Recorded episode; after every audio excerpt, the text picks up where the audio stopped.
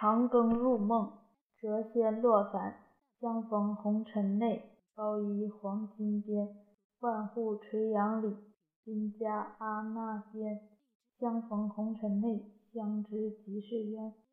纵使相隔了千百年，那一轮曾照耀过古今的明月，也会带来他的消息。君家阿那边，故事从那里才算得上开始？翻开历史长卷，穿越时光的洪流，望眼烟尘云过处，树残红点点。那清冷真情，那月回皎皎，那西山残阳，那潺潺溪流，寻觅着谁的烟雨红尘？且梦回唐朝，望那遥遥盛世，荣华笼罩在历史，在红尘留下。惊鸿一瞥，纵然是历尽时光洪流的淘洗，它依旧绚烂繁华。沏一壶香茗，品百态人生，墨香描画，拨开繁华，寻君一生路。开元盛世，民间一片祥和，圣皇的光辉照耀着五洲四海，也照耀着偏远宁静的青莲乡。青莲乡是山清水秀的地方，与山纠缠，河水交景，是这繁华盛世的一叶青莲。开元是繁盛的一个顶点，葡萄酒洒子，葡萄美醉，葡萄美酒醉了汉宫秋。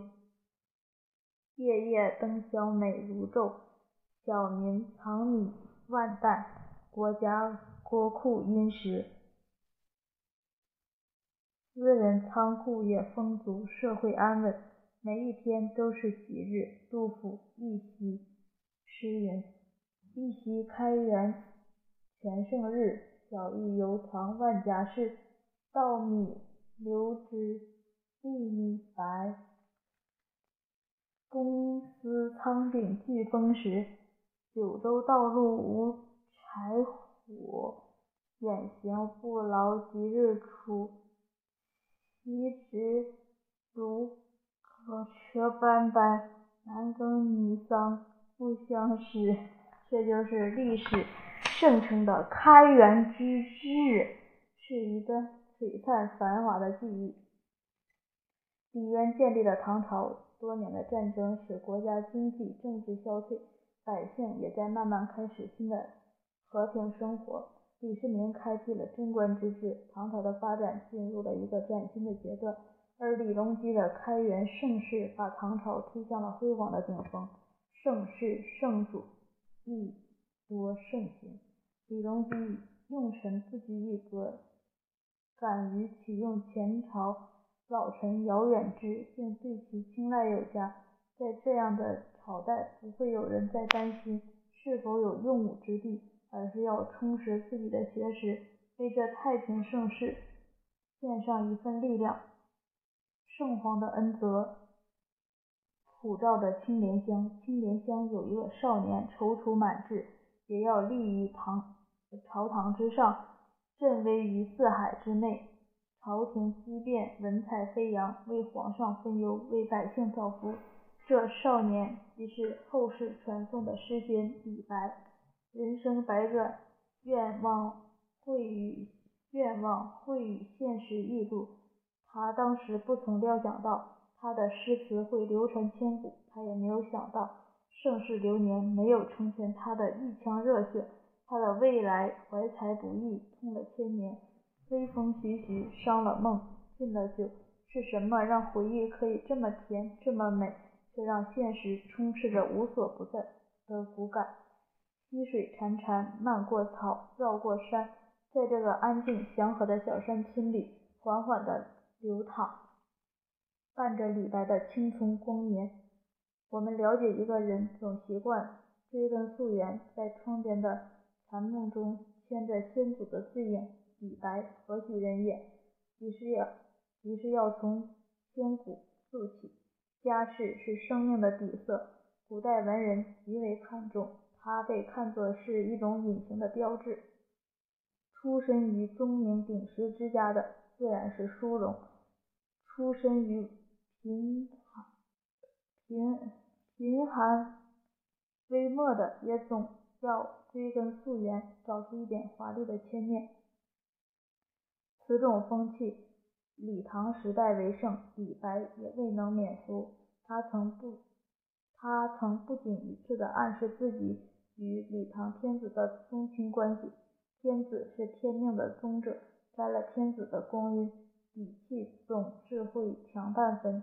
这事情真，这事情真实与否，留下了诸多尚未可定论的疑惑。可越是无法定论的东西，越是令人着迷。李白在生命之初就留下了不可参透的谜。据唐朝李阳冰的《草堂续集》记载。李白乃五胡十六国之一的西凉国创建创建人武昭王的九世孙。再到隋朝末年，李白显赫的家族发生了一一次变故，他的某一位祖先犯了罪，只好带着一家人背井离乡，流落到西域的一个小镇，隐姓埋名，客居他乡，直到唐。唐中宗神龙元年，李白一家人才从西域返回内地，在西蜀那块儿呗在西蜀绵州的昌隆定居下来，并恢复理性。历史细节已经淹没在时光中，从无从考证，只能留待后人兀自思量。李白的父亲名客，有客居之意，说不清道不明。有些悲伤的意味。定居昌隆以后，李李白始终过着不求世进的隐逸生活，远离红尘之外，也就鲜为人知，有了些神秘的色调。李克赋闲在家，他常督促孩子们读书。李白后来还回忆起父亲让他诵读《子虚赋》的情景。李白这位旷世奇才，大概就是在这位神秘的。乡间隐士中萌，乡间隐士手中萌发的。关于李白的母亲，现在各种资料中唯一提到的就是李白出生时，其母梦见长庚星坠入怀中，因此李白取名白，字太白。这是一个带有些神秘色彩的故事，为李白母亲的身份蒙上了一层神秘的面纱。世事流转。却无人可以捕捉真相。在一个下着大雨的傍晚，天空向背蒙了一层灰白色的布，暗淡的月光透映透映出来。一阵风吹过，烛火一晃，刹那间昏暗后变得更加明亮。李白持剑挥舞，虽不是江湖大侠之风，却也如游龙戏海，皎若惊鸿。一个翩翩家少年。面若秋月，眉目疏朗，身躯不高大壮莽壮，也不瘦小文弱。一转身回首，亦是顾盼生姿。明月绕着凉丘，他滔滔吟咏。北冥有鱼，其名为鲲。鲲之大，不知其几千里也；化而为鸟，其名为鹏。鹏之背，不知其几千里也；怒而飞，若。其翼若垂天之云，声音清晰流畅，高低音顿停顿错落，不浓不淡，如庄子逍遥自在。少年时的李白对科举制度算不上排斥，却也是不屑的。他觉得贴经是靠着死记就能写好的，算不得什么学问之谈，还会束缚人的个性。很难有什么上乘之作，这也正是他的父亲发愁的一个点。儿子不屑于进士，又怎能识得君王路，伴君左右，做一个一官半职呢？正思索着这些烦心事的李克，忽然听到院中有清明悦耳的舞剑声，推开窗子，见到儿子正在练习武术。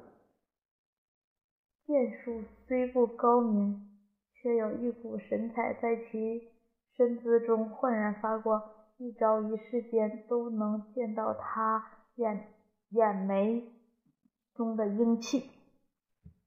李克很是疼爱自己的儿子，不仅因为读书刻苦的李白小小年纪就能做得好诗，五岁识字，十岁便能诵读诗书，还因为自己儿子的思想与众不同，颇有大家风范。自从李克隐居至此，便将剑术荒废了，直到整理家中杂物的时候，将自己一柄祖传的宝剑。龙泉翻了出来，便一时心痒，练上几招几式，不料被李白看了去，便每日缠着父亲教他。李克本不不想理会，没想到却被李白这个精灵古怪的少年偷学了去。